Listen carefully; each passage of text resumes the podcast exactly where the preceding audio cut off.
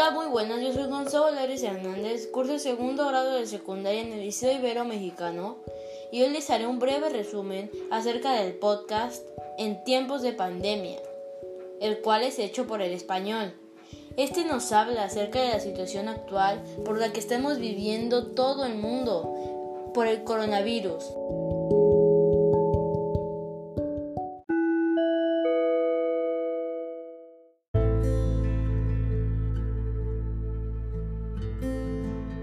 Algunos médicos empiezan a cuestionar que las mascarillas quirúrgicas no sean recomendables para la población general frente a este nuevo coronavirus que está aniquilando a toda persona que se atraviesa en su camino.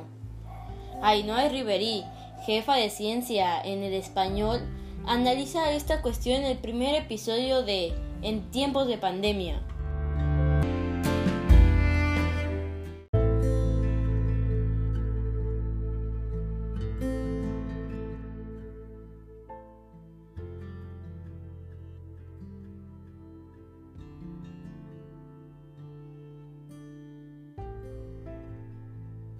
El cubrebocas puede ser un auxiliar útil para que las personas con COVID-19 y otras infecciones respiratorias eviten contagiar a otros. Sin embargo, que las personas que no tienen la enfermedad no deben confiarse de que al usarlo ya estén libres de contraer el coronavirus. Los cubrebocas retienen las partículas líquidas que provienen de las secreciones de la nariz, la boca y la faringe, por las cuales se transmiten no solo el coronavirus, también otros virus y bacterias que causan enfermedades respiratorias. Una persona que tiene la infección debe usar el cubrebocas para así evitar contagiar a otros. Existe evidencia de la utilidad de los cubrebocas como un mecanismo de protección hacia los demás, en medida de que la persona infectada tiene un elemento de retención o de bloqueo mecánico. Este disminuye la probabilidad de que sus partículas infectantes se propaguen a la nariz, boca y ojos de otros. Claro que existen múltiples mascarillas de protección en el mercado para hacer frente a todo tipo de gases y partículas, pero en el ámbito sanitario se trabaja solo con dos tipos fundamentales, las mascarillas quirúrgicas o de cirujano y las mascarillas de alta eficacia.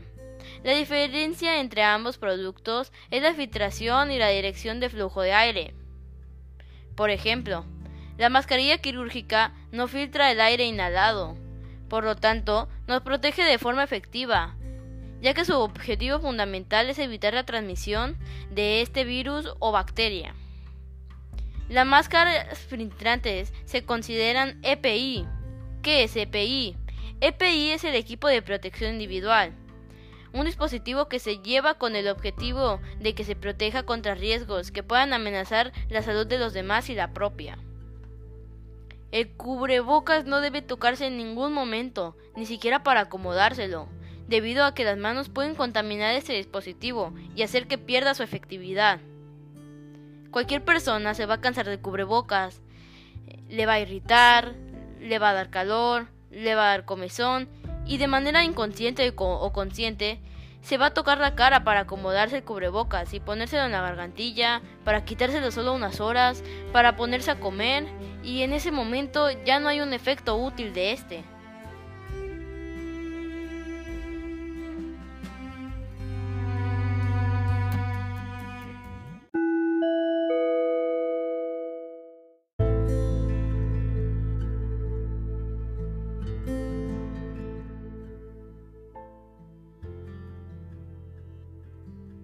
En este segundo episodio, Carmen Serna, redactora de Magazine, mantiene una conversación con Mila, una enfermera que está entrando en dificultades para localizar a alguien que cuide a sus dos hijos mientras ella trabaja en el hospital. Nadie quiere cuidar de nuestros hijos por miedo a contagiarse, ha relatado la profesional sanitaria en el español.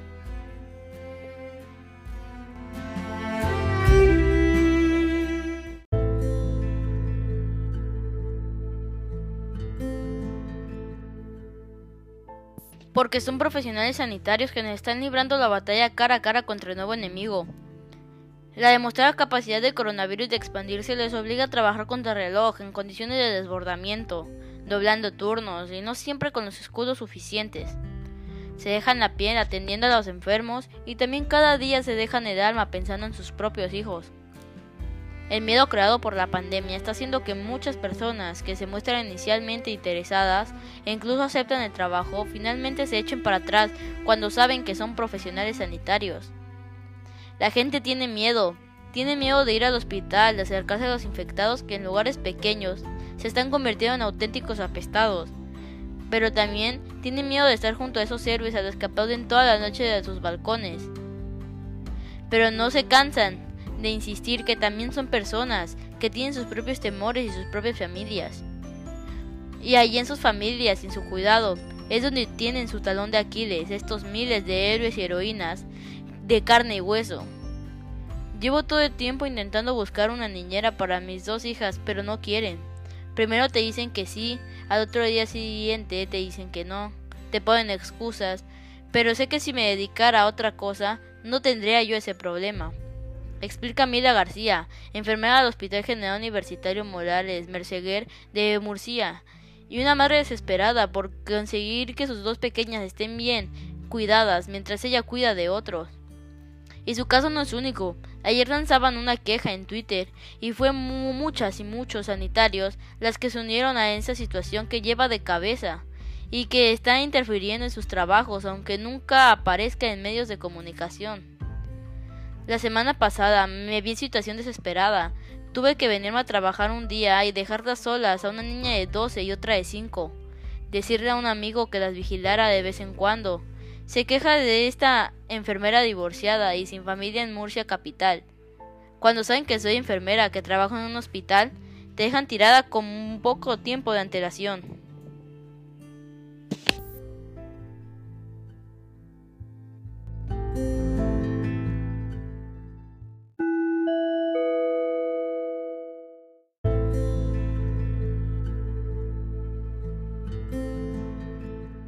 Este tercer episodio, Chema Flores, jefe de Omicrono, relata cómo su tecnología se está poniendo al servicio de la sociedad para combatir el coronavirus.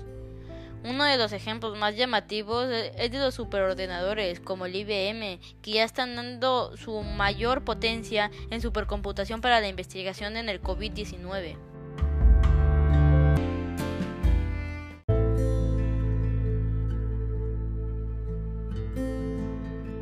Rápida expansión del COVID-19 ha hecho saltar todas las alarmas sanitarias a nivel mundial, no por sus índices de letalidad, sino por la abrumadora capacidad de transmisión y contagio. A este último hecho se le añade una cuestión que pone en jaque a la comunidad médica, y es que este virus puede estar presente en personas totalmente asintomáticas, las cuales son portadoras del mismo y pueden transmitirlo al resto de la población. Ello conlleva una mayor dificultad a la hora de frenar esta propagación.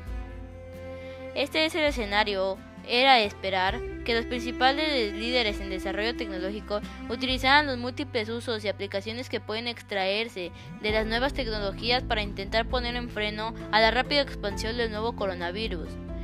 Si bien es cierto que China y Corea del Sur han sido los principales promotores de estas ideas, sus innovaciones pueden ser beneficiosas para el conjunto de la población mundial.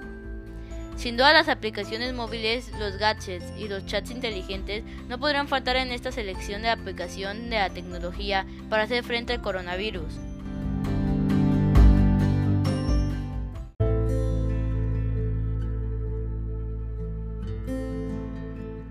A través de portales web especializados y plataformas digitales como Alipay y WeChat, las autoridades chinas han conseguido evitar desplazamientos a los centros de salud y por tanto nuevos contagios.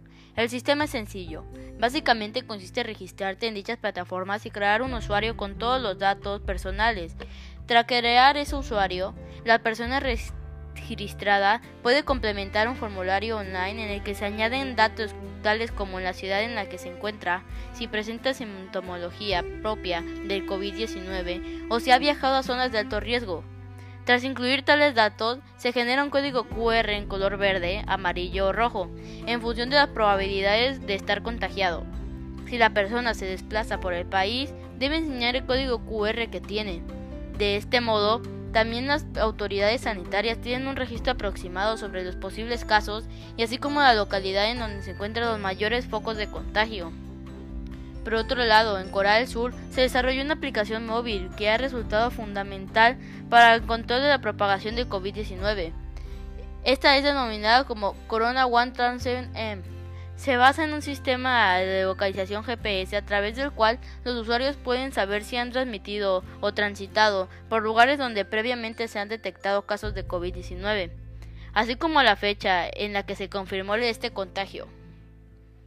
Además, también avisa al usuario cuando se encuentra a menos de 100 kilómetros de un lugar que ha sido frecuentemente o frecuentado visitado por un contagiado. En paralelo, se ha diseñado unas aplicaciones dirigidas para realizar seguimientos médicos a las personas que se encuentran en autocuarentena. Nuevamente, a través de sistemas de geolocalización, los sanitarios reciben una alerta respecto de a qué personas se les debe imponer una cuarentena, en atención de que si han sido o han estado a menos de dos metros de una persona contagiada. Una vez informado a una autocuarentena, la persona ayudada recibe dos veces al día una llamada para efectuar los seguimientos de los síntomas y la evolución de su enfermedad.